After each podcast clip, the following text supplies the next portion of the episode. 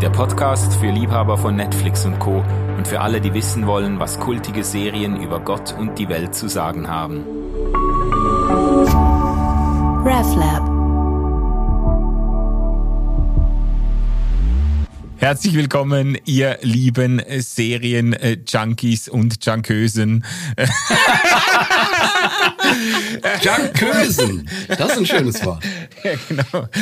Äh, willkommen zu einer weiteren Folge von Popcorn Culture. Ich bin hier in unserem sommerlich warmen Studio mit der einzigartigen, zauberhaften Jana. Hallo Jana. Hallo Manu, ach wie und, schön. Äh, über Zoom verbunden mit dem sagenumworbenen Jay. Hallo Jay. Hey, hallo.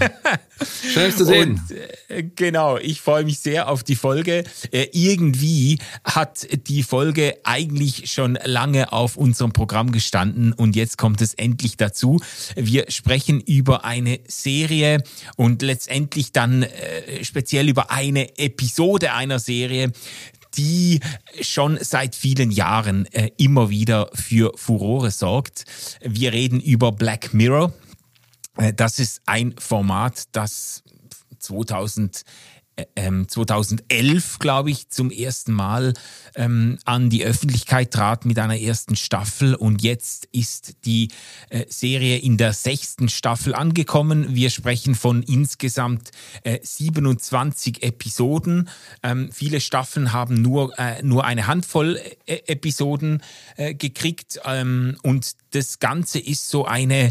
Ähm, ja, wie soll ich sagen? Also wenn, wenn man, das wusste ich nicht, als ich angefangen habe äh, zu gucken. Äh, ich habe da einfach äh, erste Staffel, erste Episode angefangen und gedacht, das gibt jetzt eine fortlaufende Geschichte. Ist aber nicht so. Das ist eigentlich wie, wie sagt man dem? Anthologieserie nennt man ja, das. es ist genau, es ist eine Anthologie, ja genau, eine Anthologie. Äh, äh, jede, jede Folge hat ein eigenes Set, hat einen eigenen Ort, eigene Schauspieler, ganz eigene Figuren und die wiederholen sich praktisch nie. Es gibt so einzelne kleine Querverweise manchmal, aber in, äh, im Großen und Ganzen steht jede Folge für sich, erzählt eine ganz eigene Geschichte, hat eine ganz eigene Aussage und Moral quasi. Ähm, und ja, ich muss ja nicht alles selber erzählen. Und auch eine ganz eigene Realität. Ja, Das, das ist quasi gleich eine der Be Besonderheiten sozusagen äh, bei Black Mirror. Wie gesagt, äh, sechs Staffeln mittlerweile und fast jede Folge hat eine eigene Realität, also ein eigenes Setting, das ähm, eine Besonderheit aufweist, das Ja. unsere Realität nochmal auf eine andere Ebene hebt oder neu durchdenkt. Das besonders, ähm, ja, besonders Thema, besondere Themen sind immer Technologie. Ja. Ähm, also wie Technologie weiterentwickelt wird, wie Social Media weiterentwickelt wird ähm, oder auch ähm, wie einige Technologieerrungenschaften quasi von Menschen missbraucht werden und welchen, welchen Impact, welchen Einfluss sozusagen weiterentwickelte Technologie auf uns als Menschen haben kann, wenn es so ein bisschen ja, überspitzt äh, genutzt wird oder, oder ähm, ja, missbraucht wird, könnte Ja. man fast sagen. Ja, und der Witz ist, finde ich, ähm, dass du ganz oft, also man könnte jetzt denken, okay, Science-Fiction-Serie, das stimmt auch grob gesagt, aber ganz oft äh, spielt die ja, zumindest geht es los in einem Setting, wo man denkt, ja, das ist ja eigentlich so wie so wie wir heute äh, quasi. Ähm, und dann dauert es eine ganze Weile, bis du rauskriegst, worum es eigentlich geht. Und dann merkst du sozusagen, ah, hier wird etwas, was es heute im Ansatz schon gibt, quasi weitergedacht und auf die auf eine Spitze getrieben, so dass du sozusagen ähm, ähm, ähm, eigentlich ganz oft eine, eine ziemliche Nähe zu, zu unserer ähm, tatsächlichen Welt hast, finde Ja. ich. Das finde Ja, ich das Spannende abs- sozusagen. Ne? Du hast, ähm, ähm, sei es mit politischen äh, Dingen oder sei es eben gerade im technischen Bereich. Ähm, und das kann dann manchmal eben sehr, sehr düster sein, man, manchmal auch sehr, auch sehr schwarzhumorig. Ähm, genau, und, und durchaus eben auch sehr spannend. Ähm, ja. Und, und auch dystopisch einfach. Ja, also es genau. werden sozusagen auch Szenarien ausgemalt, äh, bei denen man denkt, so ja, das ist gar nicht so unrealistisch, aber ich möchte bitte niemals, dass das so wird. genau. Ja, Genau. exakt. Ich glaube, das Genau ist so. äh, ja, das ist glaube ich ein ganz tiefes Motiv der Serie, dass sie ein Stück weit auf gesellschaftliche Gefahrenpotenziale hinweisen will, Ja. die mit Technik verbunden sind. Ja. Und es ist es ist ich finde, es ist einfach, man muss das ein, mindestens ein paar Folgen muss man sich mal reinziehen, um ein Gespür zu kriegen, was da eigentlich passiert, weil es, weil es, ich finde, es ist eine unglaublich raffinierte äh, Serie. Ich bin, äh, ich bin eigentlich hellauf begeistert von der Serie und gleichzeitig habe ich ein ganz ambivalentes ähm, einen ambivalenten Zugang dazu, weil ich nämlich immer mal wieder, ich habe Jahre gebraucht, um die ganzen äh, Folgen zu gucken und zwar einfach, weil ich immer wieder merke, ich bin nicht in der Verfassung, um mir mhm. jetzt da noch eine Folge reinzuziehen. Ich habe immer mal wieder gedacht, abends so irgendwie netter Netflix-Abend und so ein Bierchen und dann, ähm, ja, soll ich jetzt noch Black Mirror und da fängst du an und denkst, nee, ich, nee, ich krieg das jetzt nicht hin. Also ich, ich, ich äh, es ist einfach, es ist oft derart, es ist ist so gut gemacht und es ist derart dystopisch. Es ist so, es ist ein so, äh, äh, wie soll ich sagen, ein so plastisches Szenario, wie uns unser eigener Technikgebrauch äh, ein Bein stellen oder in Abgründe reißen kann. Auch, auch sozusagen unser eigener äh, Technikgebrauch, unser eigener Technikmissbrauch, also wie, ja. wie wir sozusagen unser eigenes ähm, unser eigenes Streben danach, uns immer weiter zu entwickeln und immer quasi der, der nächsten Entwicklung hinterher zu eifern und, und nachzueifern und das Ganze ähm, nochmal weiterzuentwickeln und noch mehr auch vielleicht Privatsphäre aufzugeben und, und noch mehr Technologien zu nutzen. Also ja. quasi ja unser eigener Geist sozusagen uns in Bezug auf Social Media und Technologie ein, ein eigenes Bein stellt. Ja, man ja. könnte sagen, äh, die Serie funktioniert ganz oft nach dem nach dem Goethe-Zitat aus dem Zauberlehrling, die Geister, die ich rief, äh, ja. werde ich nicht los. Ja. Ähm, ja. Aber das, das macht sie, also jetzt, das klingt so, als, als sei jede Folge un, unfassbar schwer. Äh, Finde ich jetzt ehrlich gesagt nicht. Da widerspreche ich dir mal ganz, äh, ganz äh, keck, äh, Manu.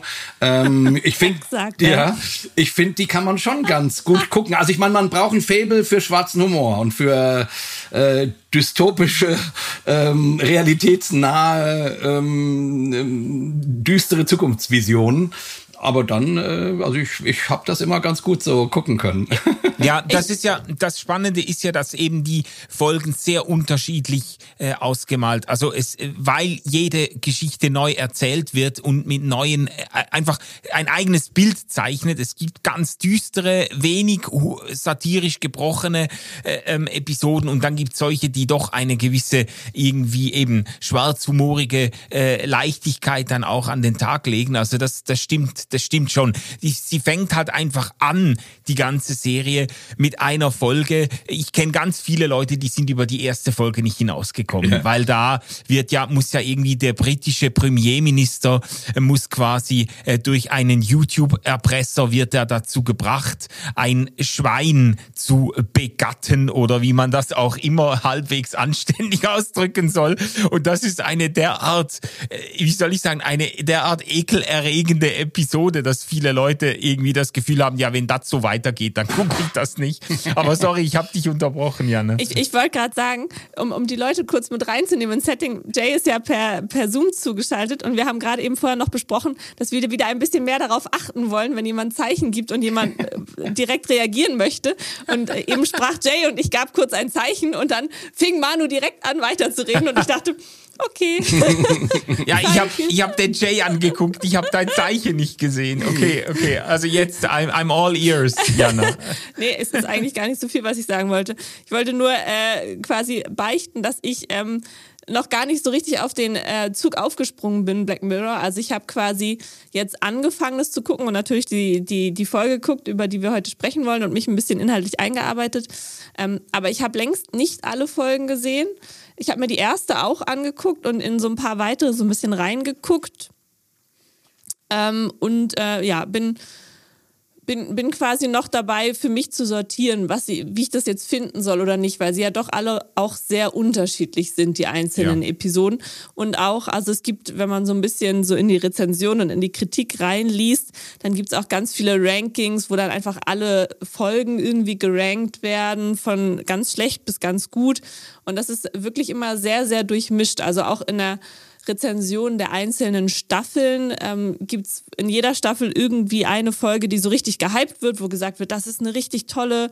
Ähm, und dann gibt es immer wieder welche, wo man sagt, so, was, was soll das? Oder irgendwie passt es nicht so ganz. Ähm, Und äh, wir haben den Namen noch gar nicht genannt, aber was wir vielleicht mal machen müssten, der, der Ideengeber und auch der Produzent, äh, das ist der Charlie, Charlie Brooker. Mhm. Wenn ich das jetzt richtig notiert habe, genau, Charlie Brooker.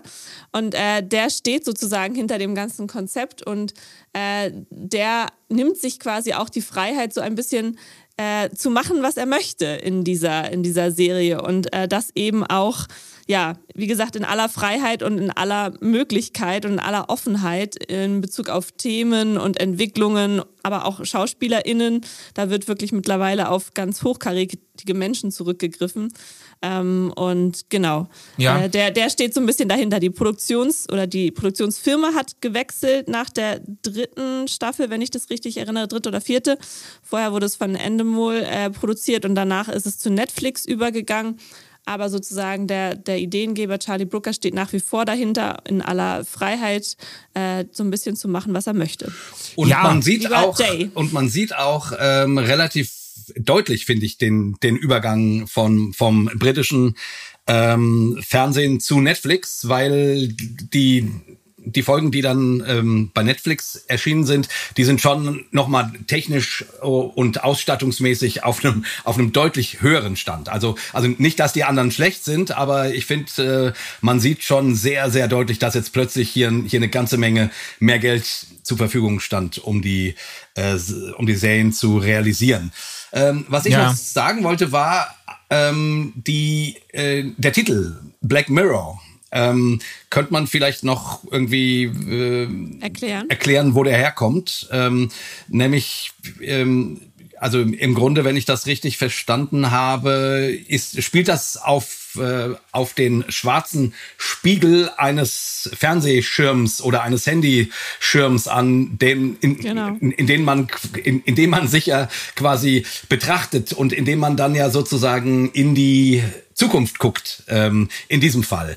Ich habe dabei äh, immer auch ein kleines bisschen an den Apostel Paulus gedacht, ähm, der ja sagt, äh, nun erkennen wir wie durch einen dunklen Spiegel, dann aber ein einstmals äh, von Angesicht zu Angesicht, womit er darauf quasi anspielt, dass die menschliche Erkenntnis eben Stückwerk und äh, und immer auch ein bisschen gebrochen ist. Ähm, aber e, e, eben, also jetzt, ähm, ich glaube nicht, dass der Serienschöpfer unbedingt an den Apostel Paulus gedacht hat, aber ich fand die, aber ich fand die Parallele spannend, weil der Paulus ja sozusagen, wenn er um Gottes Erkenntnis über Gottes Erkenntnis spricht, auch von einem Spiegel spricht. Also sprich, wir, wir, wir kommen über uns selbst nicht hinaus, wenn wir Gott erkennen wollen, irgendwie.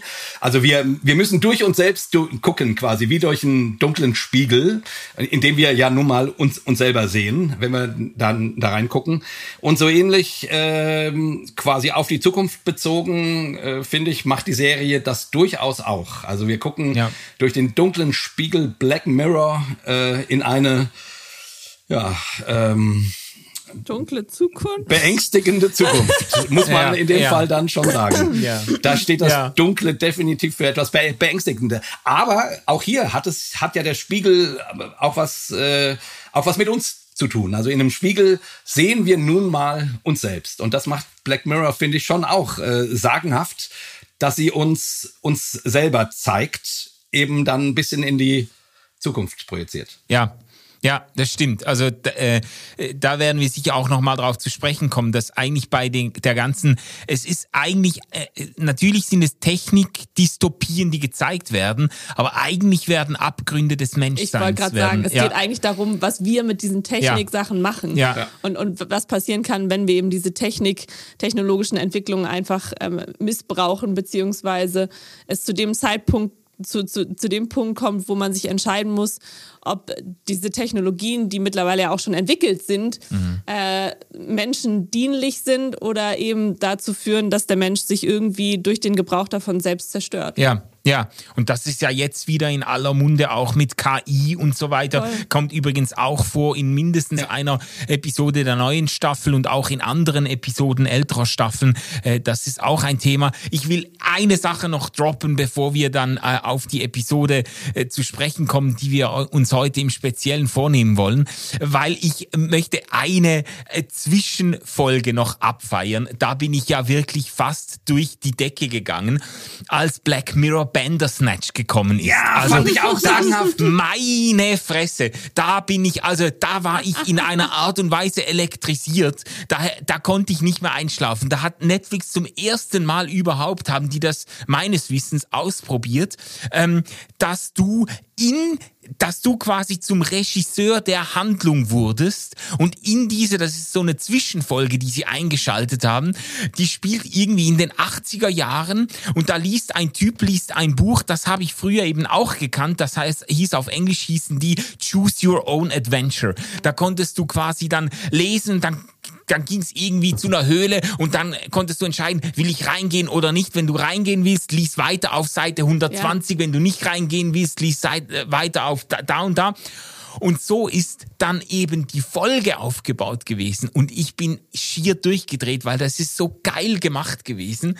Weil der Typ, der dann, du, du kannst die ganze Zeit die Entscheidungen für ihn treffen. Du kannst quasi sagen, umarme jetzt deinen Vater oder schlag ihm den Schädel ein und so. Und dann, und dann, dann tut er das da, du, du triffst die Entscheidungen und dann geht der Film so weiter. Ja. Und das Krasse ist, dass der, der Typ dann die ganze Zeit bei der Psychologin seine Erfahrungen spiegelt und sagt, er hätte das Gefühl, er wäre gar nicht mehr Herr seiner Handlungen. Er hätte das Gefühl, jemand anders würde für ihn entscheiden und du bist so hier an deinem Laptop und, und drückst da die Knöpfe. Es ist eine, ich fand das eine unglaubliche äh, Erfahrung, eine quasi eine Mischform zwischen Computerspiel und äh, Netflix-Konsum. Also das, das, da bin ich, äh, da war ich hell begeistert. Ja, ja ging mir auch ich so.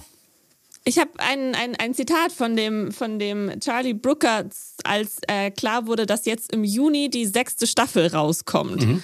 Das äh, würde ich jetzt mal so ganz galant als Übergang Ja, sehr einspielen. geil. Ja, super. Ähm, zum Teil als Herausforderung, genau, also Ideengeber zur neuen Staffel, Charlie Brooker, bereits im April äh, sagte er, dass es weitreichende Änderungen gibt äh, für die, in der sechsten Staffel. Zum Teil als Herausforderung und zum Teil, um die Dinge sowohl für mich als auch für die Zuschauer frisch zu halten, habe ich diese Staffel begonnen, indem ich absichtlich einige meiner eigenen Grundannahmen darüber, was zu erwarten ist, auf den Kopf gestellt habe. Und ich finde, das, das zeigt sich schon ganz deutlich, äh, einfach wenn man sozusagen auf alle Episoden der sechsten Staffel sieht. Wir haben eben schon viel darüber gesprochen, dass, dass ganz vieles ähm, um Zukunftsszenarien geht.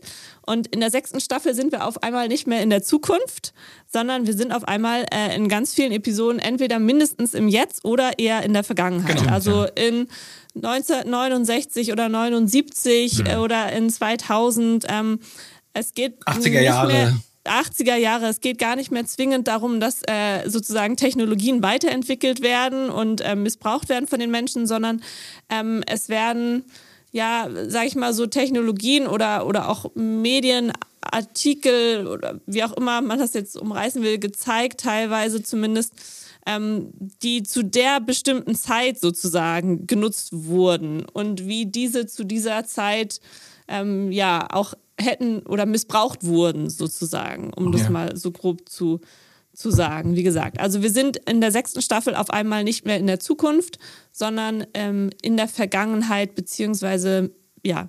Ja. Ja. Stimmt. Aber auffallend. Genau.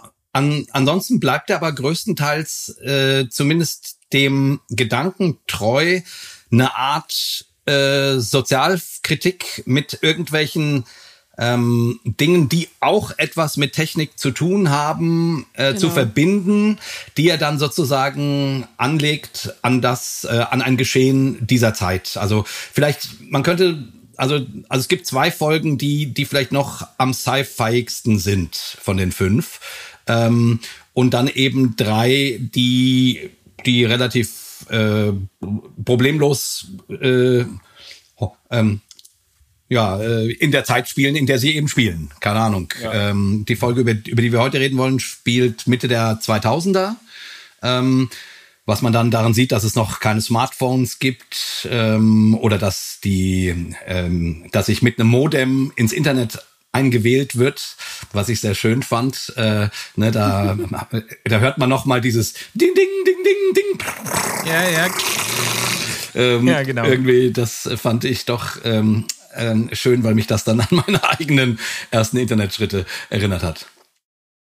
das, was wir jetzt gesagt haben, ist aber gleichzeitig zum Beispiel einer der größten Kritikpunkte ja. an, der, an der sechsten Staffel. Also, dass ähm, quasi sonst ja immer ein Aspekt war, der so besonders war, dass man äh, dadurch, dass äh, eben so Dystopien gezeigt wurden, ähm, man, man selber so diesen Oh Gott-Moment hatte und dachte, oh, hoffentlich wird es nicht so oder hoffentlich entwickeln wir uns nicht dahin ähm, und, ähm, und, und man sich immer sozusagen selber Sorgen um, um die eigene Zukunft gemacht hat und ja. die Entwicklung, die eben mit den Technologien einhergehen können. Ähm, und dadurch, dass das quasi sich jetzt auf, auf Vergangenes bezieht oder äh, auch weit Vergangenes bezieht, ähm, bleibt eben so ein bisschen dieser Effekt aus. Also dieses, ja. ähm, dieser Ups oder oh Gott, hoffentlich wird es nicht so Moment bleibt in dem Sinne aus, ja, weil stimmt. sozusagen äh, es sich nicht mehr auf mögliche Entwicklungen beziehen kann, sondern ähm, es eben einfach äh, Entwicklungen zeigt, über die wir schon, ja, über die wir schon hinweg sind. Also mhm. quasi teilweise äh, schon Abgründe, äh, die wir vielleicht schon durchgemacht haben oder die wir vielleicht genau. schon durchgegangen sind. Aber Dinge, die wir schon hätten lernen können. Dinge, die wir ja. schon hätten lernen können, genau. Und, und das wäre jetzt auch, wenn keiner von euch mehr was dazu sagen möchte, auch eine gute Überleitung eigentlich zu der Folge, ja. über die wir jetzt reden wollen. Ja, ich wollte noch kurz dazu ähm, sagen, also ich, ich weiß, wie das immer so ist, wenn, wenn, wenn eine Band ihren, ihren Stil äh, verändert, ähm, dann schreien die alten Fans sozusagen. Und hier ist es auch ein bisschen so. Ähm, ich habe das ich habe das gar nicht so gesehen. Also weil ich sozusagen die, also natürlich alles stimmt, was du gesagt hast, Jana. Ähm, ähm, und das ist eben auch das, wofür man Black Mirror bis hierhin gemocht hat, geliebt hat. Ich fand das Ganze jetzt sozusagen noch ein bisschen breiter aufzustellen ähm, mit dem gleichen Prinzip quasi durchaus in die Vergangenheit zu gucken und zu schauen, was gibt es dort für Dinge, äh, auf die man sich in so einem Kontext ähm, Sozialkritik und Technik beziehen kann. Ähm, fand ich super. Also, also jetzt zum Beispiel haben wir hier ja quasi eine, eine True Crime Folge, die sich mit, äh, das ist nicht die, über die wir heute sprechen wollen, aber die quasi das True Crime Genre ähm, auf die Schippe nimmt, könnte man sagen, oder, oder sich äh, daran macht, das ein bisschen anzuschauen, wo dann sozusagen äh, sogar Netflix äh, bei verarscht wird. Also das, das fand ich schon, das fand ich schon ähm, ähm, witzig, dass auf Netflix quasi Netflix verarscht wird. Ähm, ja. ähm, und ähm, anscheinend haben die dem da auch keine Steine für in den Weg ge, ähm, gelegt. Äh, das fand ich irgendwie nett. Ähm, aber ich will nur sagen, also ich, ich, mir persönlich hat das jetzt nicht so viel ausgemacht, weil ich irgendwie denke, je breiter sowas aufgestellt ist, umso mehr Ideen kannst du dann letzten Endes auch, auch haben. Aber der Black Mirror Purist könnte mit der neuen Staffel, äh, könnte von der neuen Staffel vielleicht enttäuscht sein. Das ist schon so. Aber das war quasi auch eine, eine, eine, Anfrage, die in einer Kritik, die ich gelesen habe, gestellt wurde.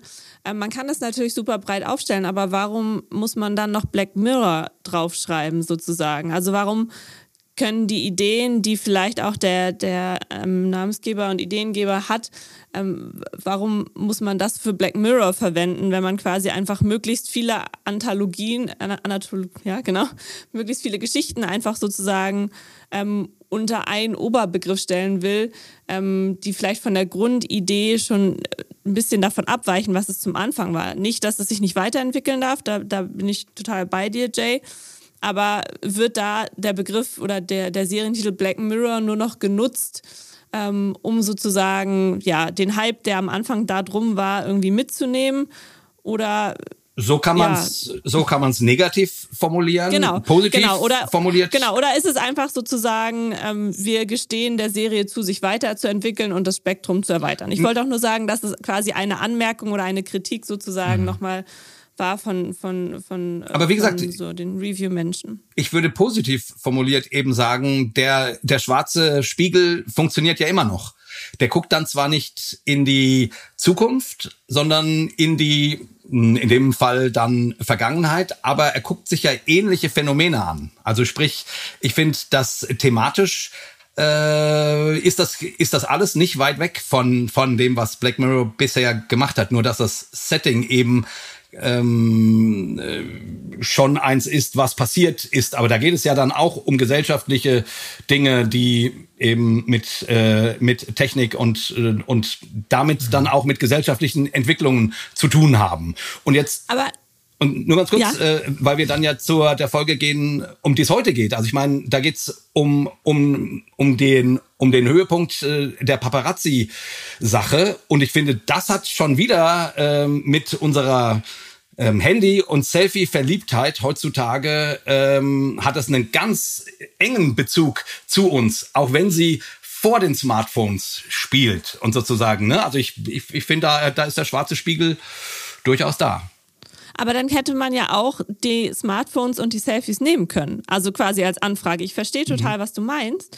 Aber diesen, ich habe mir das hier aufgeschrieben, diesen kathartischen Effekt, den ja eigentlich sozusagen die Zukunftsszenarien haben, diese, diese, diese Reinigung, dieses Aha-Moment, äh, was, was in uns passiert, ähm, ich weiß nicht, ob das mhm. rückwärtsgewandt funktionieren kann. Also ähm, ich weiß, was du meinst. Den schwarzen Spiegel, den kann man uns nach wie vor vorhalten. Aber das bezieht sich eben auch auf Abgründe, in die wir schon gegangen sind, auf eine Realität, die wir schon hinter uns gelassen haben. Ähm, und diese Reinigung oder dieses, ich lasse es dann gar nicht erst so weit kommen, ähm, genau. Das passiert nicht mehr. Ja, das, da hast du recht. Also, also, insofern, insofern sind die, ist die sechste Staffel dann vielleicht noch, noch dystopischer oder noch, lässt uns vielleicht noch ernüchternder zurück im Nachhinein, weil wir, weil wir sagen können, ja, ähm, ist schon passiert. Wir, wir haben es schon so weit kommen lassen und es, es, es macht mit uns in dem Sinne nichts mehr, als es erschüttert uns, aber wir können es nicht mehr verhindern. Ja, wir müssen jetzt aber äh, schauen, dass wir das Pferd nicht von hinten aufzäumen, sondern äh, erstmal eine äh, kurze Einführung in die äh, Episode geben, mit der wir uns äh, im Besonderen befassen wollen, weil wir eben auch gesagt haben, man kann eigentlich keine keine Popcorn Culture Folge machen zu Black Mirror als Ganzes, weil das das sind eben 27 in sich geschlossene Geschichten, die ganz unterschiedliche Eigenheiten unseres Mediengebrauchs und unserer Technikwelt irgendwie ähm, äh, ins Kreuzfeuer nehmen oder in in den Zoom nehmen und versuchen zu zeigen, wo das hinführen könnte. Man kann nicht über alles reden. Also ja. ähm, das ist, äh, das, das wäre eine Überforderung. Und deshalb haben wir gesagt, wir nehmen uns eine Episode aus der neuesten Staffel vor und äh, haben uns jetzt für die schlechteste aller äh, Episoden yes. angeblich, angeblich, angeblich. Also die, die nee, also äh, es gab ein paar Diskussionen bei uns im Chat äh, im Vorfeld und Jay hat gefunden, äh, die wird ihm doch gut genug gefallen, um darüber zu sprechen. Und äh, dann im Zuge der Vorbereitungen haben wir dann aber gemerkt, dass an, in ganz vielen Rezensionen wirklich ziemlich unbestritten ist, dass äh, diese, äh, diese Episode zu die schlechteste dieser Staffel sein soll. Aber das Schöne naja. ist, aber das Schöne ist, war dann, ich meine, wir reden äh, total gespoilert über diese Folge jetzt, ja, würde ich sagen. Ja, ja. Weil äh, die ist man, ich meine, es gibt noch 26 andere Folgen, die man sich Black Mirror äh, mäßig anschauen kann, wo man dann nicht, nicht weiß, was passiert. Und wir reden heute über die angeblich, ich unterstreiche ganz dick angeblich, weil ich ich finde sie sensationell. Ähm, schlechteste Folge von Black Mirror und äh, erlauben uns dann dabei eben auch den Twist am Ende äh, durchaus zu verraten, ähm, ja. weil ja. das schon dazugehört, um das anständig besprechen zu können. Also ich fand die Folge wirklich schlecht. Ja, also okay. wirklich. Und, und schlecht heißt in dem Sinne nicht irgendwie schlecht gemacht oder sowas, nur um das hm, klar zu machen. Ja. Also das ist wirklich High-Class Entertainment. Da sind mittlerweile ähm, Celebrity, große, große SchauspielerInnen-Größen, die da mitspielen. Äh, die kennt man alle sozusagen vom Namen her. Jetzt in der Folge ähm, nicht ganz so, aber wie gesagt, in der Staffel spielt auch Salma Hayek mit ja. und, und, ähnliche. Aaron Paul. Aaron Paul, genau. Ähm, also da spielen wirklich Hochkaräter mit. Und auch, wie du ja schon vorhin angekündigt oder, oder erzählt hast, Jay, ähm, es ist von Netflix produziert, es ist wirklich gut produziert, es sind schöne Bilder, es ist, es ist filmisch wirklich top, ja. top, top gemacht, kann man nichts anderes zu sagen. Ähm, und trotzdem würde ich auch so weit gehen zu sagen, dass, dass also, äh, da würde ich Jay widersprechen, äh, mich hat sie nicht abgeholt. Mich, um das, mich hat sie nicht abgeholt. um das ja. mal so vorsichtig zu Genau. formulieren. Aber vielleicht gibt uns Manu eine kurze Ja. Einführung in den Plot der, ja, ka- der Folge. äh, also kann ich machen. Aber Äh, dürfen wir wir kurz- haben hier immer Dürfen wir kurz vorher wenigstens noch erwähnen, dass eine Deutsche die Regisseurin ist. ja, Ähm, gerne. Uta Briesewitz, äh, das finde ich nämlich ähm, schon. mh, Briesewitz. Uta Briesewitz, äh, ich glaube aus Ja. Leverkusen ähm, ist die. Ähm, äh, ja, genau. Und- Bekannter in Hollywood als in Genau, Deutschland. in, in Hollywood ähm, eig, eigentlich eine Kamerafrau. Ich finde, das sieht man auch sozusagen an, an den Bildern, weil es äh, wirklich sehr gut ähm, fotografiert und gefilmt ist. Aber seit einiger Zeit dann eben gerade im amerikanischen Fernsehen- und Serienmarkt eben auch als Regisseurin äh, tätig. Ähm, und auch da hochkarätige Sachen, True Blood, Jane the Virgin, ähm, House of Lies, Orange is the New Black äh, und Jessica Jones äh, und solche Sachen. Also, also wirklich äh, eine Menge Sachen, die man so kennt. Ähm, ähm, Ja. Westworld sogar. Ähm, ja, also Stranger Things äh, hat sie zwei Episoden Regie geführt. Ah, krass, das Ähm, wusste ich gar nicht. ja. Also nur mal so Okay. nebenbei erwähnt, äh, ähm, ein, ähm, ob die, ob die Folge nun gut ist oder nicht, äh, werden wir am Ende abstimmen. Ähm, Ein bisschen Lokalpatriotismus Genau, ähm, hier trotzdem Ja, vorweg. ja, sehr gut. Das, das sei euch gegönnt. Ähm, äh, die Folge heißt ähm, Daisy May, Maisie Day. ähm, Maisie Day. Jaycee Maisie Clay, Hazy Dre, Lazy Day. Lazy Lazy Day. Day. Nein. Rainy Haze. genau, genau. Nee, die äh, Maisie Day. Und das ist der Name einer Protagonistin äh, in dieser Folge. Einer ähm, Schauspielerin ist sie, ein Ja. Celebrity Star. Und die wird eben, ja, umgarnt, ist ein bisschen euphemistisch ausgedrückt, die wird gepeinigt von, äh, von Paparazzi.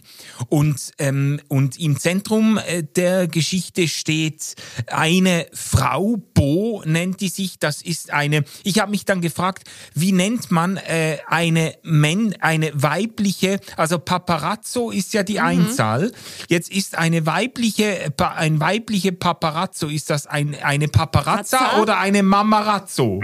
Ich weiß, auf jeden Fall ist es, auf jeden Fall ist es eine, äh, Fotografin, die äh, ihr Geld halt damit verdient, äh, Celebrities in möglichst sensationellen, möglichst auch äh, verfänglichen ähm, Situationen abzulichten. Äh, das Ganze beginnt ähm, mit der Geschichte, dass sie eben einen Star beim bei einer Affäre erwischt mit einem anderen Mann und ähm, das führt dann dazu, dass äh, das ist irgendwie, ich glaube, ein, ein verheirateter Familienvater, äh, der da erwischt wird und sich dann das Leben nimmt und Bo, unsere ähm, äh, äh, eben Paparazza, die äh, will dann mit der ganzen Geschichte, mit dem ganzen Business nichts mehr zu tun haben. Sie sieht irgendwie ein, dass das auf Kosten der Menschen geht, die da abgelichtet werden und will ihr Geld anderweitig verdienen, kommt aber in finanzielle Nöte und äh, lässt sich dann überreden, noch einmal zu versuchen, einen äh, richtigen ähm, Money Shot zu kriegen, nämlich von dieser Maisie Day, äh, eine äh, ein Superstar, eine Schauspielerin, die irgendwie abgetaucht ist bei Dreharbeiten, nicht mehr gesichtet wurde dann äh, und man wusste nicht so richtig, was ist mit der los, hat die Drogenprobleme und so weiter. Ähm, Na gut, aber wir als Zuschauer, äh, Ich wollte gerade sagen, kann man wir, sagen, wir erfahren ein bisschen was. also wir genau. erfahren Vielleicht nämlich wollte, schon ein bisschen was über Macy Vielleicht Day. wollte Manu das noch sagen. ja. nee, ma, mach nur, mach nur. Ich muss ja nicht alles allein erzählen. Ja, alles gut, Also alles gut. wir als Zuschauer äh, erfahren zwischendrin, äh, die ist auf dem Filmset in Osteuropa, Tschechien. in Tschechien, Osteuropa genau, und ähm, ähm, geht dann an einem Abend äh, bei Sch Wetter fährt sie los, um sich Kippen zu holen, und sie hat vorher äh, einen, einen Pilz eingeschmissen. Also sie ist nicht mehr so ganz Herr ihrer Dinge und es kommt, wie es kommt. Äh, sie baut einen Unfall. Also sie, sie plötzlich äh, quasi merkt man, wie sie jemanden an, anfährt und dann steht sie da auf der Straße und guckt zurück und man sieht hinten äh, jemanden liegen ähm, und äh, ähm, ist und man merkt, wie ihr das sozusagen in die Glieder fährt. Und dann äh, erfahren wir über sie eigentlich nur noch, dass sie irgendwo abtaucht bei irgendeinem Produzenten, äh, mhm. Alkohol trinkt, sich äh, also offenbar fix und fertig ist, dort die halbe Wohnung zusammen ähm, schlägt, äh, überall liegt Glas rum und so weiter und man merkt, ihr geht es nicht gut. Ähm, und dann ja. ähm, holt sie sich irgendwie so einen super äh, uh, Wunderheiler. Wunder der, Ner der super Nerven äh, Nervenarzt der Superreichen. Genau. Sie kontaktiert sie und ähm, sagt, äh, du, du musst mir helfen, es, es geht nicht mehr, irgendwas ist mit mir, ähm, genau, du musst mir helfen. Und ähm, der kommt dann und er sagt dann, äh, sagt ihr dann quasi, wie ernst es um sie steht. Ähm, er sagt dann, es geht einfach darum, dass du die nächste Nacht überlebst, quasi. Genau. Ähm, und bringt sie dann weg und das ist schon der Zeitpunkt, an dem Bo, unsere Papa, Paparazzani, Papa, Paparazza. Paparazze? Pepero, Pepperoni. Unsere Pepperoni. Ja. Das ist der Zeitpunkt, an dem unsere Pepperoni schon, schon äh, die Verfolgung quasi aufgenommen hat. Die hat nämlich einen Tipp bekommen über ja. den Essenslieferdienst, von dem äh, unser Maisie Day sich immer Essen liefern lässt und findet dadurch das Haus des Produzenten und wartet quasi schon mit ihrer Kameraausrüstung vor dem Haus in ihrem Wagen und bekommt dann mit, wie dieser Nervenarzt sozusagen bei Maisie Day ist und sie dann wegbringt und ja. sozusagen sie einsteigt und das Auto wegfährt und Bo, unsere Paperoni, äh, folgt, folgt jetzt dem Auto. Ja. So, und könnten und wir hier, wir, könnten wir hier vielleicht, äh, also kurz noch unterbrechen, weil ich würde, eigentlich fände ich es sinnvoll, wenn wir äh, ähm, dann die Auflösung, also die, die letzte Viertelstunde der Serie dann wirklich auch erst am, am Schluss äh, besprechen und, und lieber erst noch mhm. mal ein bisschen über das Grundthema ja. reden, ja. nämlich ähm, eben Paparazzi, Menschen quasi, deren Privatsphäre äh, zu entwürdigen, indem man sie mit der Kamera quasi äh, verfolgt. Ähm, so, weil das ist ja im Grunde das, worum es in dieser Folge geht, oder? Ja, es ist so ein bisschen die Frage, ne? Wie viel, wie viel ist deine Privatsphäre wert, sozusagen? Genau. Also was, ähm, was auch was macht es mit den Menschen, dass dass Bilder von ihnen oder dass sozusagen durch Bilder von ihnen ihre Privatsphäre oder ihr Privatleben äh, so in die Öffentlichkeit gedrängt wird, dass, dass sie ja sich nicht mehr sich nicht mehr sicher fühlen. Mhm. Ähm, das hattest du, das hatten wir am Anfang schon gesagt. Ähm, Bo bekommt eben am Anfang mit, wie ein Mensch, den sie fotografiert hat, äh, sich danach das Leben nimmt. Ähm, mhm. Oder das, damit wird sie sozusagen konfrontiert. Und das ist schon so sozusagen die Anfangsprämisse, die so reingegeben wird, dass man bei ihr sieht, sie hadert damit gerade so ein bisschen ähm, und gibt es eben auch deshalb auf, dass das äh, Paparazzi sein. Ähm, weil sie eben gesehen hat, was passieren kann und sich damit auch sichtlich nicht ganz hundertprozentig wohlfühlt. Sie ist in so einem sie hat noch andere Kollegen, die öfter mit auftauchen in dieser, in dieser Episode, ähm, die da ein bisschen anders davor sind. Aber klar, die Frage wird gestellt, sozusagen, sozusagen was, was passiert mit den Menschen, wenn äh, private, wenn deren Privatsphäre, ähm, ja, jetzt habe ich den Faden verloren, wenn ihre Privatsphäre sozusagen öffentlich gemacht ja. wird und, und Bilder von ihnen sozusagen ja. in die Öffentlichkeit Öffentlichkeit dringen, die da eigentlich nicht hingehören. Naja, und ich mhm. finde die, ähm, also die Stärke an dieser Situation ist quasi, also ne, die, die wir identifizieren uns ja mit Bo ähm, ähm, und wenn sie dann mit ihren Paparazzi das sind alles Paparazzos, Paparazzo. Paparazzi, Paparazzi. ist die Plural ist Paparazzi. Das, genau. Mit ihren Paparazzi-Kollegen, also weil das, weil das sind ja. alles, äh, alles erst, will ich nur sagen, ähm, zusammenkommt und die irgendwelchen ähm, Stars auflauern, äh, ist es schon so wie auf einer Jagd Ne? Ähm, ja. Wenn die dann später ihre Bilder vergleichen und du merkst, ihre Augen leuchten und sie gehen über und schau mal, da habe ich den, äh, da habe ich die so fotografiert und und so weiter. Also es ist, also es ist wie wie eine Jagd äh, auf Menschen, die dort geschieht. Gleichzeitig finde ich sehr spannend äh, oder finde ich sehr schön als äh, als Konter als Counterpart äh, lebt sie mit einem jungen Mann zusammen, äh, der der sie zweimal in der Serie, äh, in der Folge ähm, quasi kritisiert.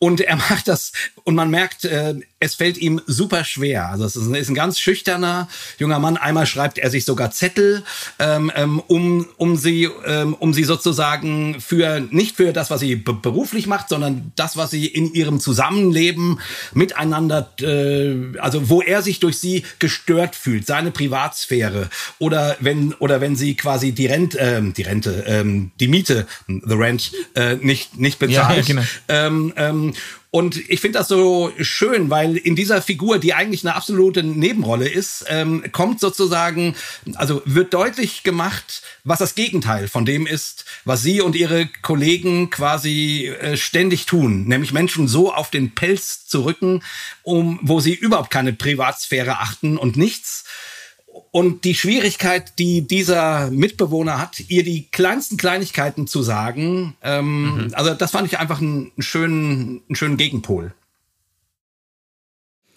Ich, ich finde ähm, auch in, in Anlehnung daran, was du gerade gesagt hast, ähm, ich finde es gar nicht mehr dieses den Menschen auf die Pelle rücken, sondern es ist irgendwo auch eine Entmenschlichung, die da stattfindet. Total. Eine Entmenschlichung von den Paparazzi gegenüber den Menschen, von denen sie da äh, die, die Fotos machen.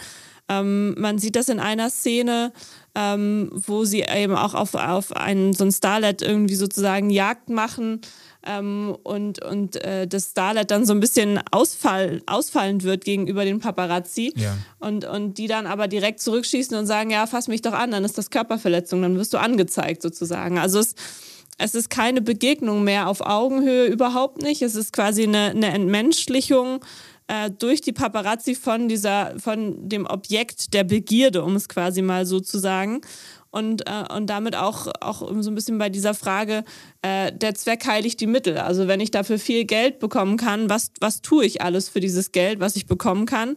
Und ähm, wie viel ist dann auch noch die Menschlichkeit wert, mit der wir uns begegnen? Also wie schnell gebe ich sozusagen ein menschliches Miteinander auf, ähm, wenn ich dafür, keine Ahnung, 30.000 Dollar oder sowas ja. bekommen kann.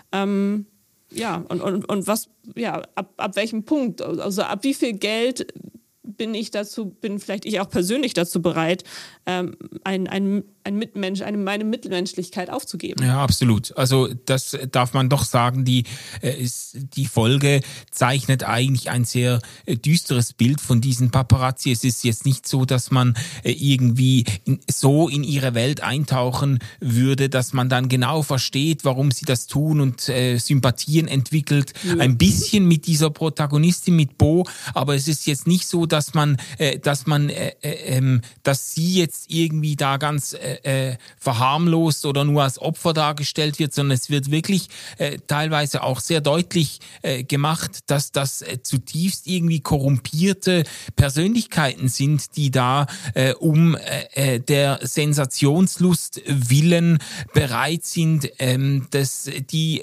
die intimsten Geheimnisse von Celebrities an die Öffentlichkeit zu zerren und äh, sich das dann auch, es gibt auch so Dialoge unter den Paparazzi, wo sie sich dann das ein Stück weit schön reden und so quasi, ja gut, die haben das ja gewollt, wenn man so berühmt ist, wenn man Star sein will, dann muss man damit leben können und so.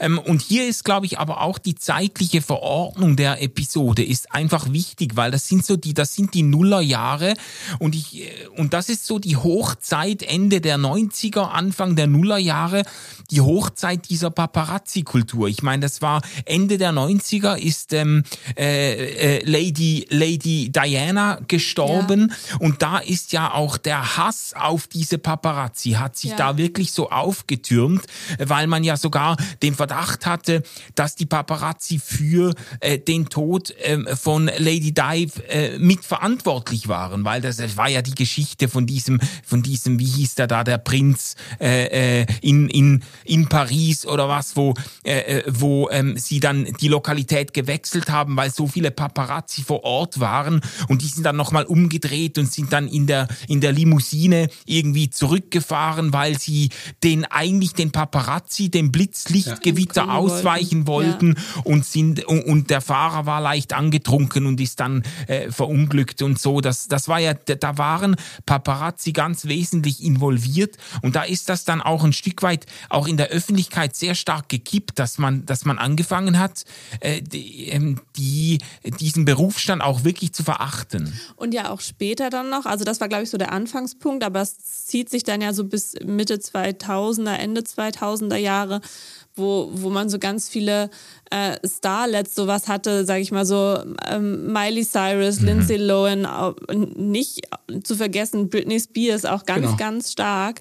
Ähm, ja wo man sozusagen schon deren Struggle sozusagen mit diesem ganzen System, mit in dem Fall der Musikindustrie auch mitbekommt, ähm, der dann eben auch von so Paparazzi eben auch äh, ja, sag ich mal, es wurde nicht, nicht besser gemacht dadurch. Naja, also durch, durch alles an die Öffentlichkeit gezerrt. Genau, ja. genau wo, wo quasi das äh, der Struggle, den die Personen eh schon haben mit ihrem Leben in der Öffentlichkeit, dann durch die Paparazzi nochmal noch mal stärker sozusagen, nochmal mehr in die Öffentlichkeit und, und ins Blitzlicht sozusagen gerückt wird, was, was diesen Personen eben auch überhaupt nicht gut getan ja, ja. hat.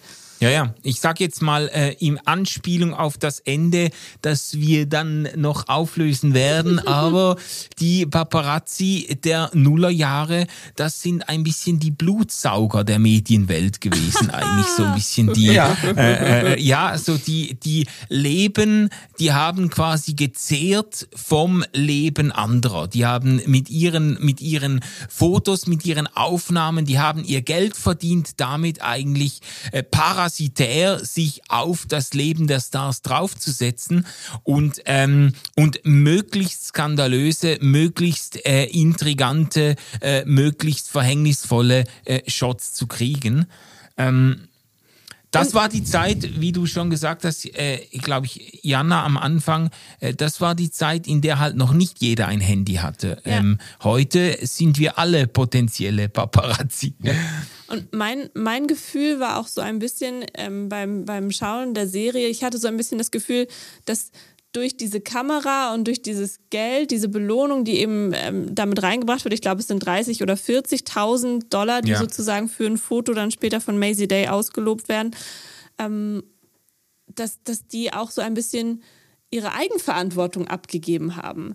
Also dieses, ähm, ich habe eine Kamera und ich nutze die und es gibt Geld, was ich dafür bekomme, dass ich diese Kamera bestmöglichst nutze. Mhm. Und das heißt aber eben auch, dass ich vielleicht ein Stück weit gar nicht mehr für mein Handeln verantwortlich bin, ähm, weil es ja sozusagen wie der Zweck heiligt die Mittel, ähm, weil es ja gewünscht wird, dass ich das tue. Also ja. fast schon sozusagen, ich bin gezwungen, das zu tun, weil irgendwer muss es machen und ich habe die Kamera und ich kann damit gut umgehen, sozusagen.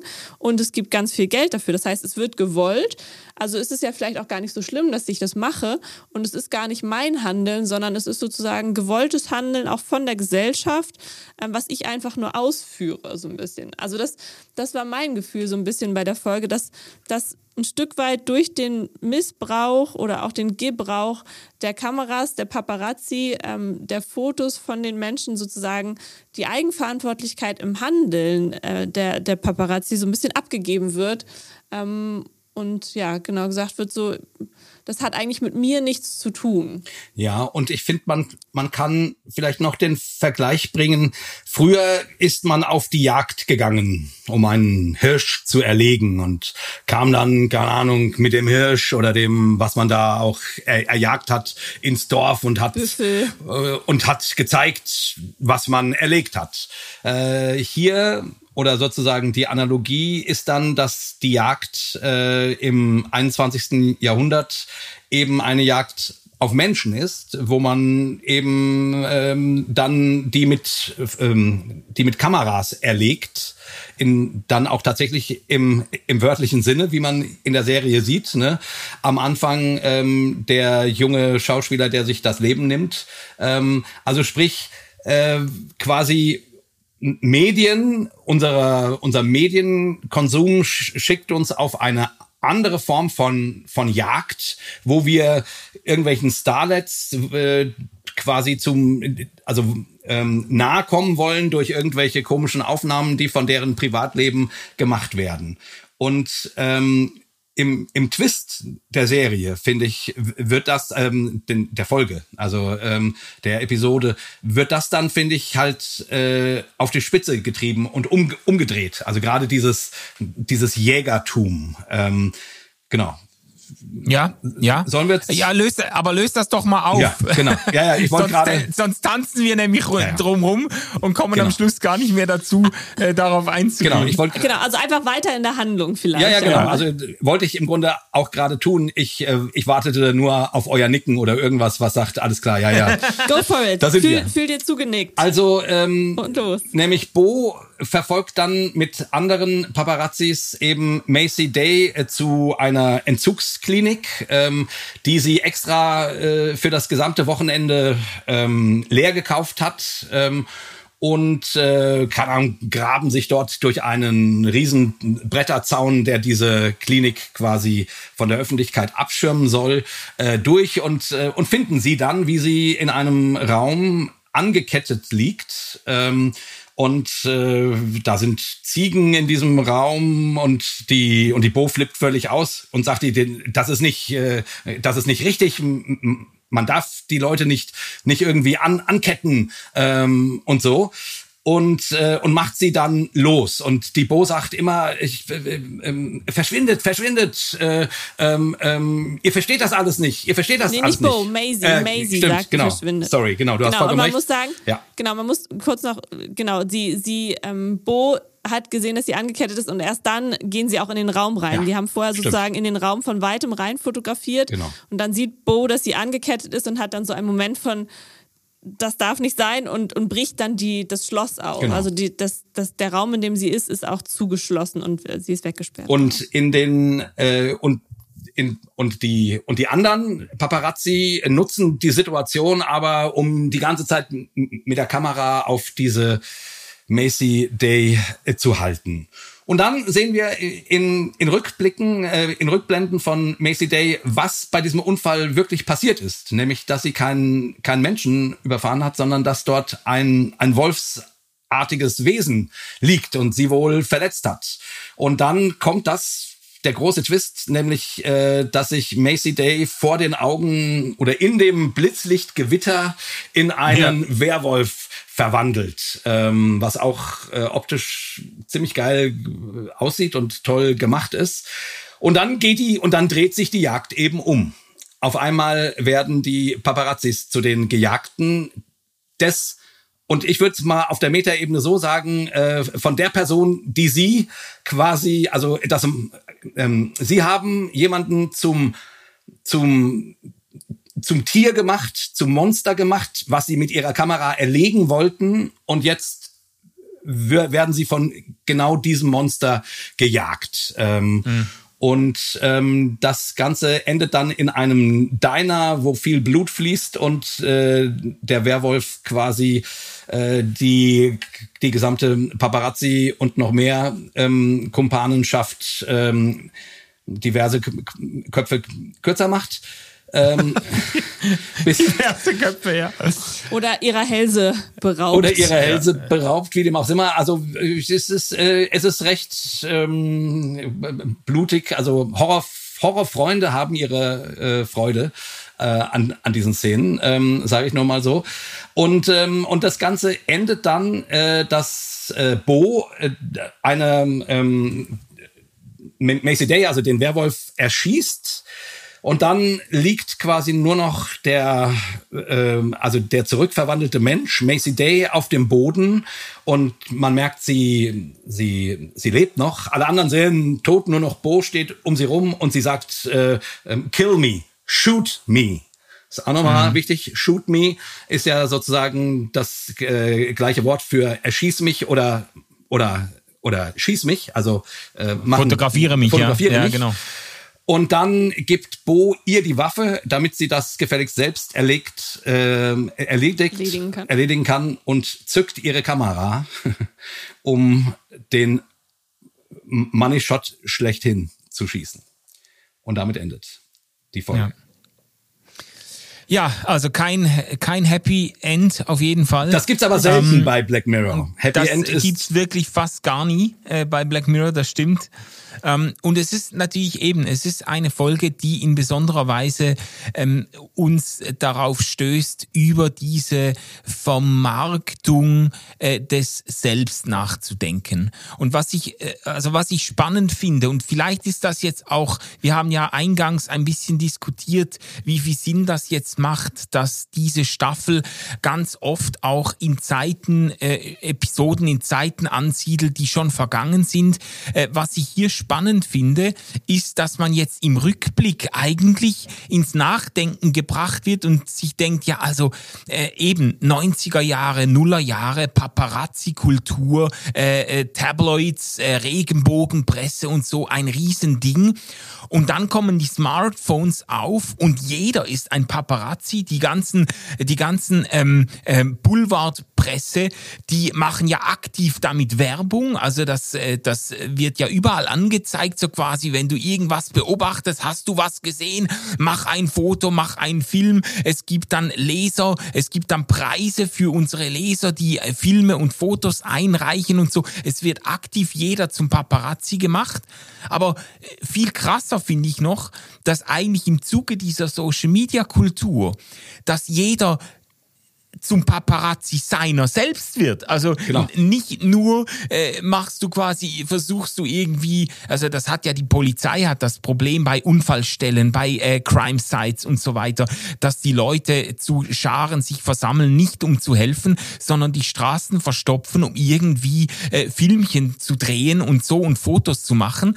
Aber viel krasser ist eigentlich noch, ähm, dass wir, äh, dass viel, viel ganz auf breiter Ebene Leute Intimitäten freiwillig preisgeben, die früher von Paparazzis eigentlich erzwungen, äh, erzwungenermaßen äh, ähm, geschossen werden mussten. So. Und das, also das, was du gerade gesagt hast, finde ich sehr passend. Es ist aber freiwillig sozusagen, beziehungsweise ja. oder ganz viel ist freiwillig. Also es ist eine, eine freiwillige pri private Öffentlichkeit, in der wir uns befinden. Ähm, in der wir zumindest ein Stück weit selber bestimmen, wie viel von unserem persönlichen Bereich sozusagen wir der Öffentlichkeit preisgeben, mhm. uns aber trotzdem auch permanent in dem Bewusstsein bewegen, ähm, dass das ganz viel von dem, wo wir uns aufhalten, was wir machen, wo wir gerade sind, woran wir teilnehmen, ähm, auch digital verwertet wird. Also wie häufig ähm, wird bei irgendwelchen Veranstaltungen, wo man ist, werden Fotos gemacht, die ganz klar veröffentlicht werden, wo dann vorher nur einmal gesagt wird, hier macht übrigens jemand Fotos. Mhm. Und es gilt mittlerweile sozusagen eigentlich eher das Negativrecht. Also wenn man nicht möchte, dass man irgendwo auftaucht, muss man bewusst widersprechen. Und ansonsten äh, ist es einvernehmlich, dass alle zustimmen, dass ihre Fotos veröffentlicht werden. Mhm. Und ähm, so, das, das wird, große Firmen machen sich das ja eben auch zunutze. Also, ähm, sag ich mal, die ganzen InfluencerInnen, die eben Werbung machen für irgendwelche Marken, die sie im persönlichen Bereich benutzen, ähm, wo dann sozusagen die Marken davon profitieren, dass die sagen, ach so, ich wasche übrigens mit der und der Marke meine Haare. Und also, ob sie es wirklich tun oder nicht, ist eine andere Sache. Aber das sind ja. eben das sind eben sozusagen persönliche Bereiche, die ganz bewusst ins Öffentliche getragen werden. Um, äh, ja, um daraus natürlich auch irgendwo Nutzen zu ziehen, aber eben auch bei allem, wo wir uns so bewegen, äh, läuft man immer gefühlt Gefahr auf irgendeinem, ähm, ja, gerade in Zürich jetzt zum Beispiel, gerade ist wieder Touristensaison. Also ich weiß nicht, wie viele Leute hier stehen und irgendwelche Fotos von irgendwelchen Brücken machen, wo, wo ich im Hintergrund auf, gerade auf dem Weg zur Arbeit oder auf, auf dem Rückweg von der Arbeit zurück bin oder so. Ähm, also ich glaube, das Bewusstsein hat sich so ein bisschen auch geändert. Und was ich auch spannend finde, das bedeutet ja auch nochmal eine ganz andere Realität sozusagen für Stars und Sternchen, weil die ja teilweise auch super private Dinge auf ihren Instagram-Kanälen äh, teilen und dafür teilweise sogar Leute haben, die sie dabei begleiten, wenn sie ihre Abendroutine zeigen zum Beispiel oder ähm, irgendwie wie sie mit ihren Kindern äh, gerade zur Schule fahren. Denke ich nur an Reese Witherspoon oder ähnliches, die sich da in, in ihrer Küche positioniert mit ihren Kindern und da irgendwelchen Quatsch in ihrer Küche macht und davon irgendwelche Reels bei Instagram postet. Also quasi vielleicht auch ein Stück weit ähm, Selbstermächtigung im Umgang mit der eigenen Privatsphäre oder dem, dem persönlichen Bereich, in dem Sinne, dass, dass wir es auf einmal ein bisschen mehr kontrollieren können. Gut, aber äh, was, wir, was wir teilen, was wir zeigen und was, äh, was äh, öffentlich wird. Aber das ist ja quasi alles quasi, wenn man so will, freiwillig. Ähm, schon auch irgendwann ähm, also irgendwann ist es nicht mehr freiwillig, weil du als Star das machen musst, um, um mithalten zu können. Aber das, was Manu ja sagte, Entschuldigung, ist, ist ja die äh, quasi, also ist das Ausweiten dessen, was Paparazzi früher gemacht haben, auf den ganz normalen ähm, Menschen, der mit seinem, der immer noch mit seinem Handy Jagd auf äh, Celebrities macht, um die möglichst in äh, kom kompromittierenden Situationen zu erwischen. Ähm, Aber passiert das so häufig? Also ich habe das Gefühl, das passiert gar nicht mehr so häufig. Na klar können wir alle mit unseren Handys irgendwie Fotos von irgendwelchen Celebrities machen,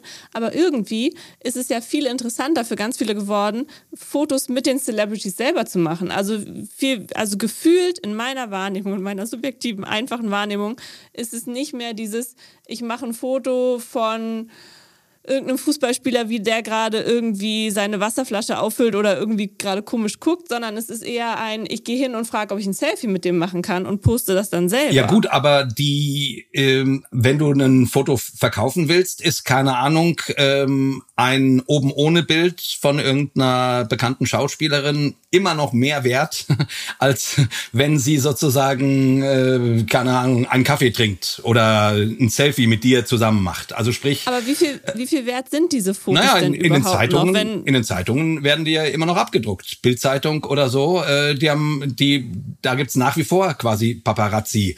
Bilder, also die die die die Form sozusagen äh, Privatsphären zu durchbrechen, um sich daran in irgendeiner Form zu ergötzen oder deutlich Bereichern zu auch. machen, wie die ungeschminkt aussieht oder dass sie in einer Reha-Klinik Ja. fotografiert wurde und so weiter und so fort oder mit irgendjemandem, der nicht äh, seine Partnerin ist und so weiter. Das, das würde ich sagen, ist, äh, ist ungebrochen. Also das Bedürfnis Ich weiß, danach. was du meinst. Ich weiß, was du meinst. Ich glaube, das Bedürfnis ist vielleicht, ja, ungebrochen, wäre mir schon fast zu krass ausgedrückt.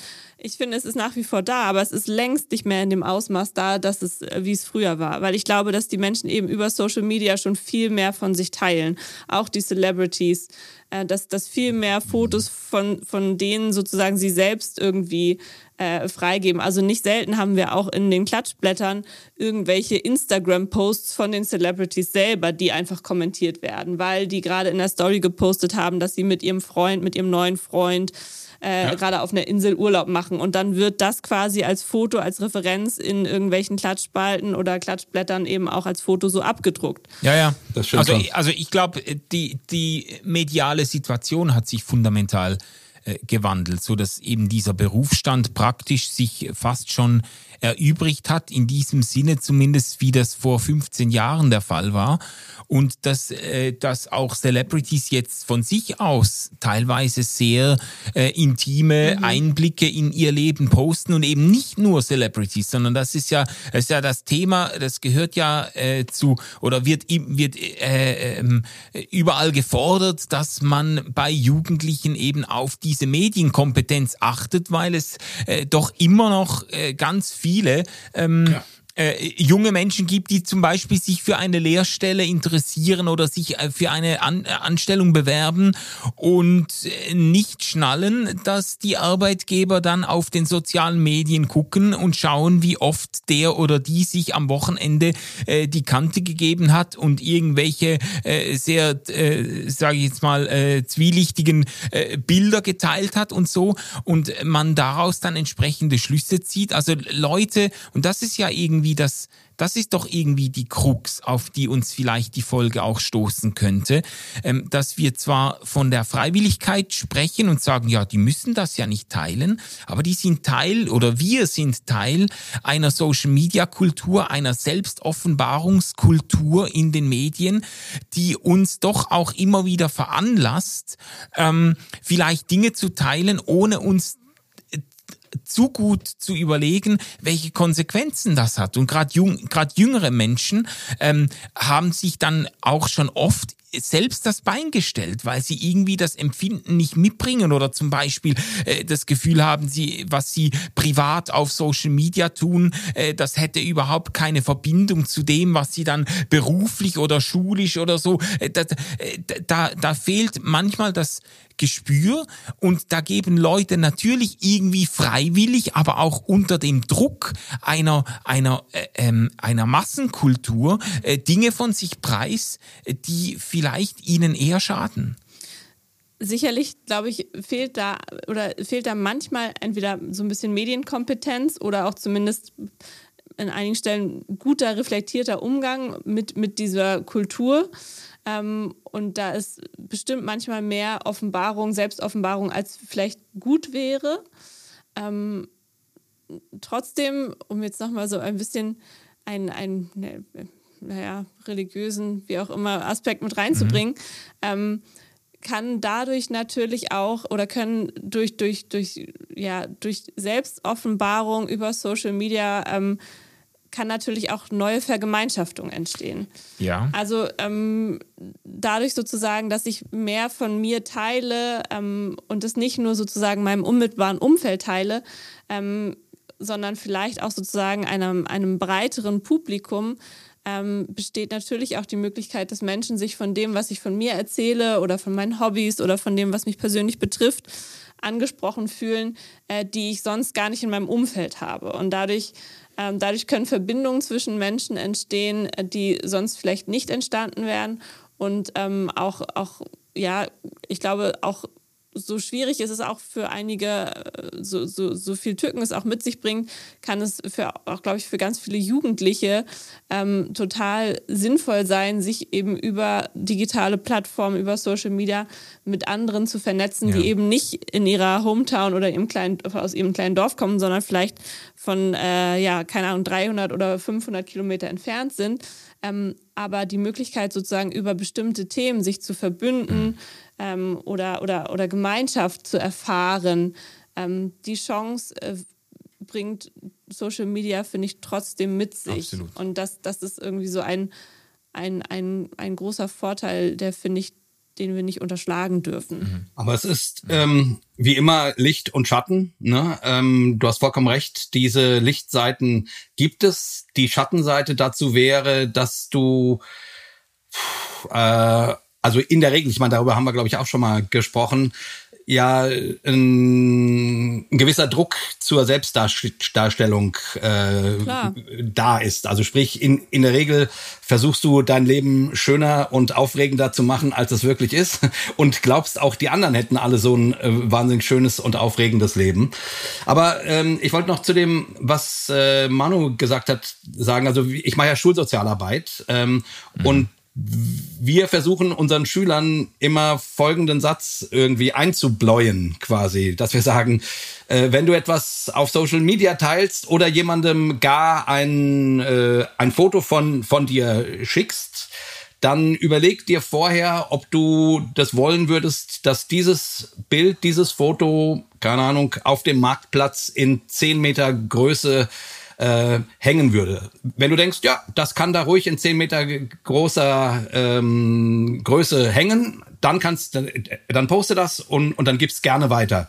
Wenn du denkst, mh, mm, mich beim Kotzen möchte ich vielleicht nicht unbedingt in 10 Meter Größe auf dem Marktplatz hängen sehen, dann solltest du dir überlegen, ob du das äh, bei Social Media veröffentlichst, weil, wie Manu sagst, eines Tages äh, sich das eben rächen kann, wenn die Leute deine Bewerbungen an, angucken und sich fragen, wer ist das denn?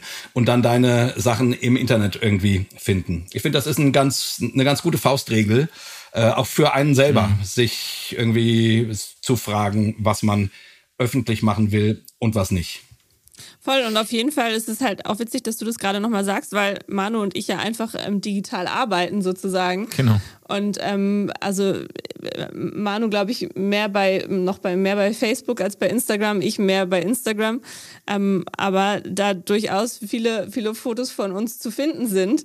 Ähm, ja, und so. ich, ich, ich muss, also das stimmt. Und ich musste ja auch, ich habe da auch meine Lernloops äh, äh, gehabt. Also ich musste auch Dinge wieder zurücknehmen, äh, wo ich gemerkt habe, nee, da habe ich mich jetzt zu sehr auf die Äste hinausgewagt. Da habe ich jetzt vielleicht zu viel von mir preisgegeben. Ich habe auch Fälle gehabt, wo ich irgendwie was, sag ich mal, was Witziges oder irgendwie was, äh, was ich erlebt habe mit meinen Kindern oder meiner Frau und so und die dann zurückgemeldet haben, du, also äh, nee, muss jetzt nicht sein. Also ja. muss jetzt nicht jeder wissen müssen. Dann habe ich das aus Gründen der äh, quasi äh, äh, Diskretion äh, meiner Familie gegenüber wieder zurückgenommen. Manchmal äh, postest du etwas und du merkst, es, es kommt völlig Leuten völlig in den falschen Hals und so. Also das sind natürlich so Lern, Lernloops, die man da macht. Ich glaube, ich habe noch nie was gepostet, was mich jetzt so richtig hätte in den Arsch beißen können.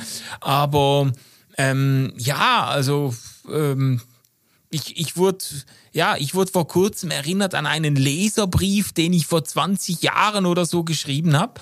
Ähm, und habe mich dann habe mich dann auch so knapp, so schwach erinnert und gedacht, meine Fresse, wenn der jetzt wieder an die Oberfläche kommt, wo ich völlig andere Überzeugungen hatte und mich da in einer Art und Weise auch sehr zweifelhaft geäußert habe, zu der ich heute nie mehr stehen wollte, weißt okay. du so. Also das gibt's natürlich schon, ja. Aber witzig, dass du das gerade sagst, weil ich musste auch gerade mich dran, habe auch gerade dran nachgedacht und ähm, ich poste bei Instagram also entweder Fotos, die offiziell sozusagen von mir gemacht wurden oder tatsächlich weitestgehend Selfies. Das heißt, also äh, wenig zum Beispiel auch so irgendwie Ganzkörperfotos oder so, sondern meistens tatsächlich Fotos, die ich selber auch einfach ja. nur gemacht habe.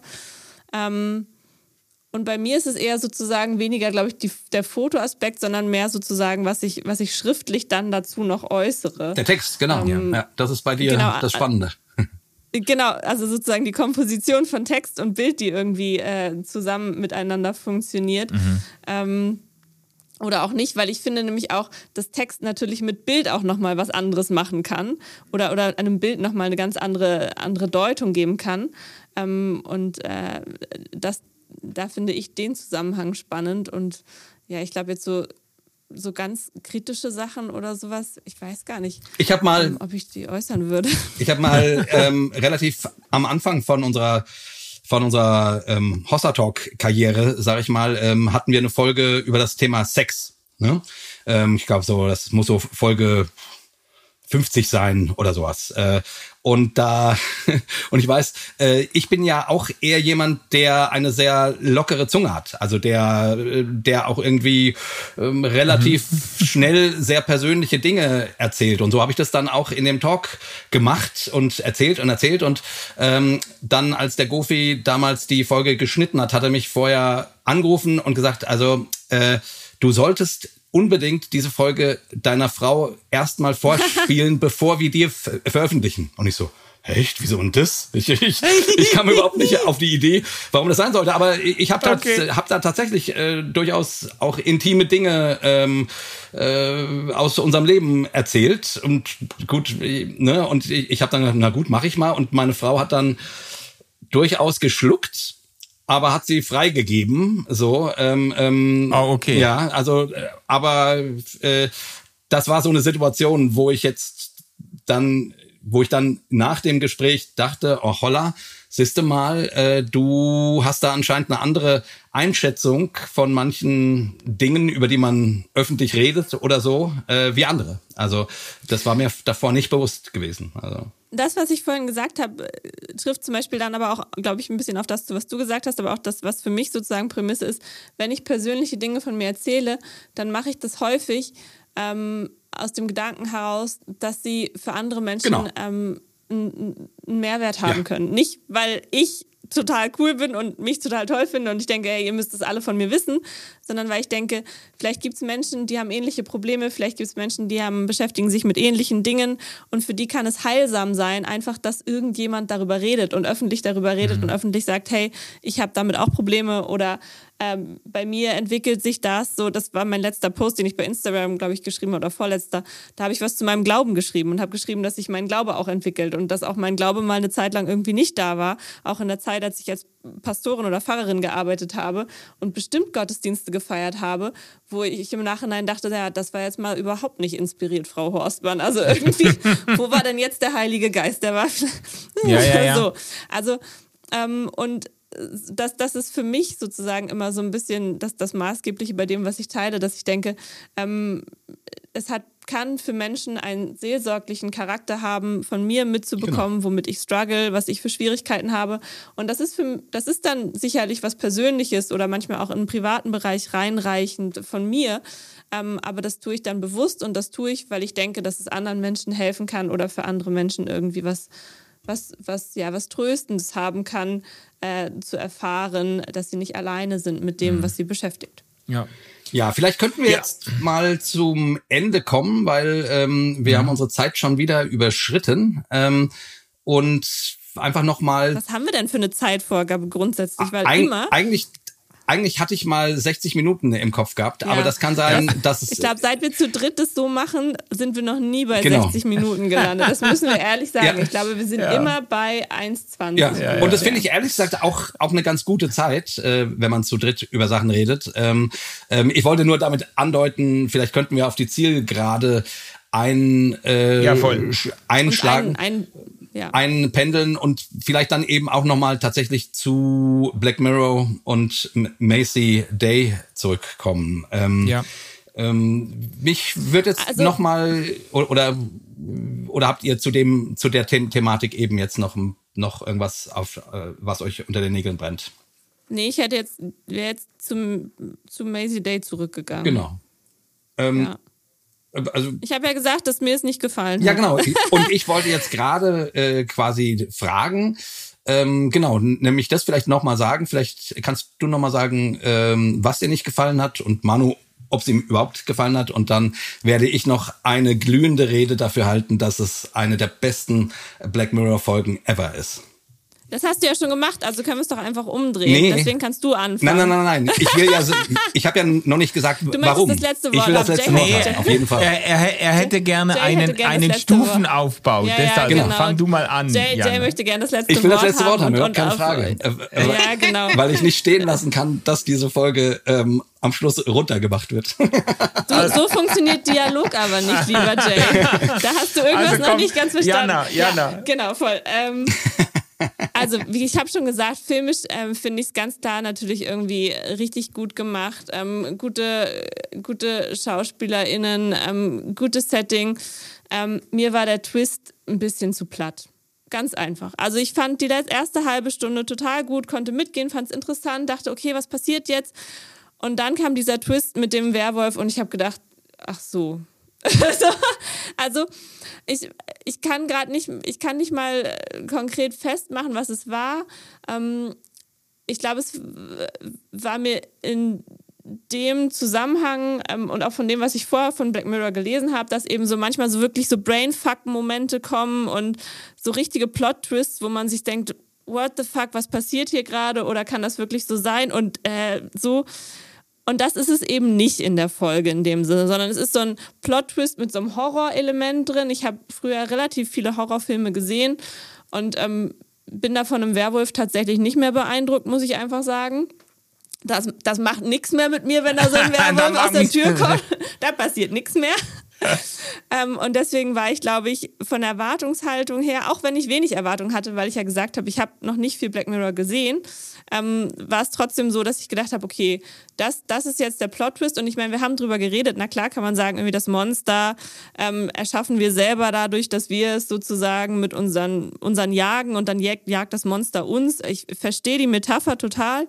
Und trotzdem ist es für mich von der Wendung her, vom Plot-Twist her ein bisschen ein bisschen platt und auch die Ambivalenz, die die Hauptdarstellerin so ein bisschen in sich haben soll, mache ich das jetzt, mache ich das nicht, dieses Hin und Hergerissene, ist das ethisch okay oder ist es ethisch nicht okay, das zeigt sie zwar in ihrem Spiel ähm, und das macht sie auch okay, ähm, aber das ist jetzt auch alle, alles nichts Neues unter der Sonne.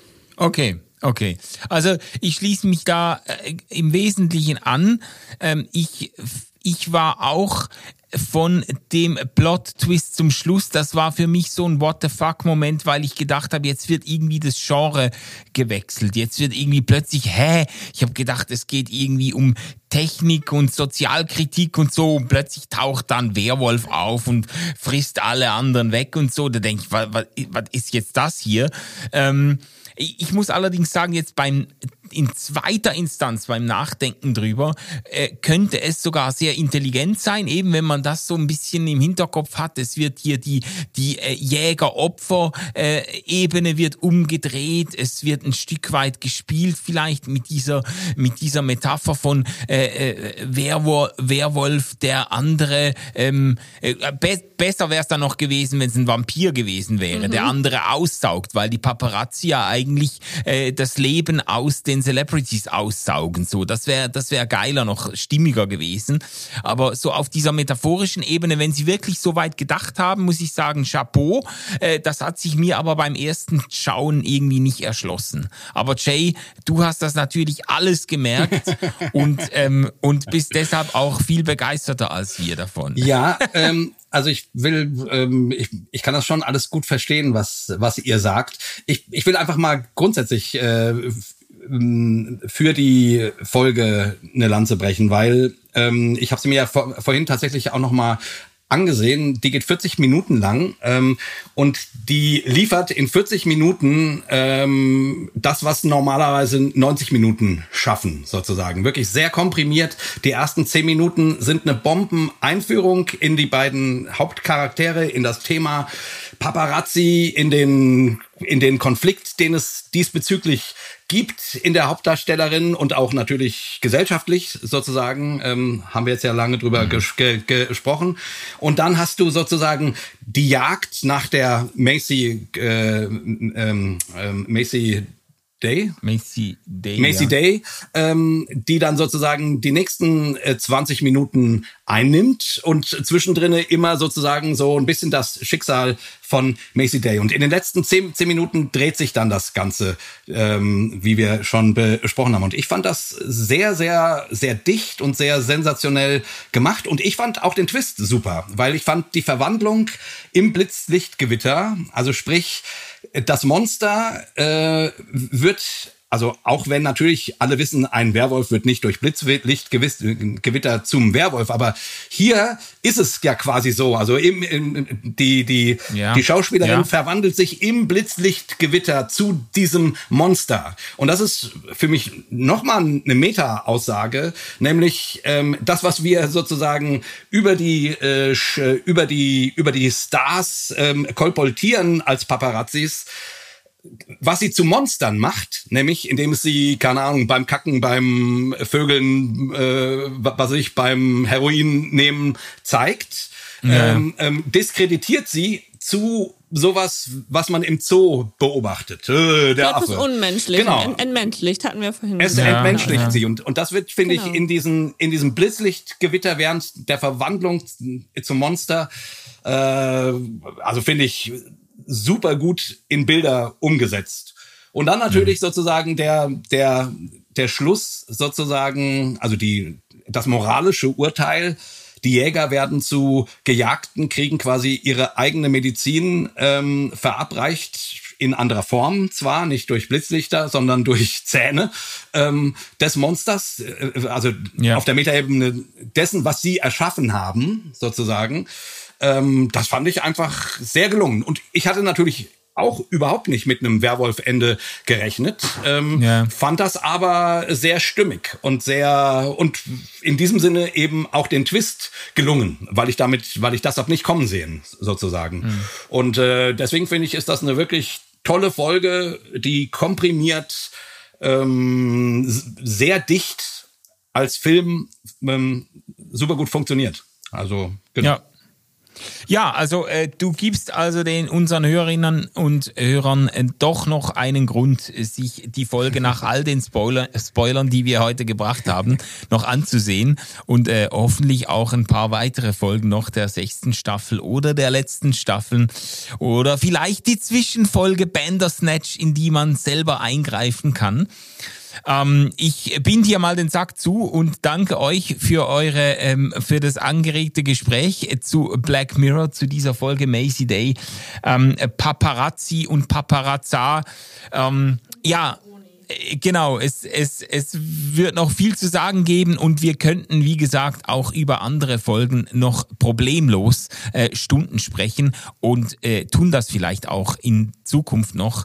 Äh, bis dann äh, wünschen wir euch eine gute Zeit und jetzt geht's dann in die Sommerpause. Richtig dann äh, werden wir uns äh, mindestens äh, für eine Folge werden wir aussetzen und dann nach dem Sommer in alter Frische wieder starten. Im September, oder? Uns, Genau, und uns vornehmen, was uns die Serienwelt vorwirft. Es steht einiges an.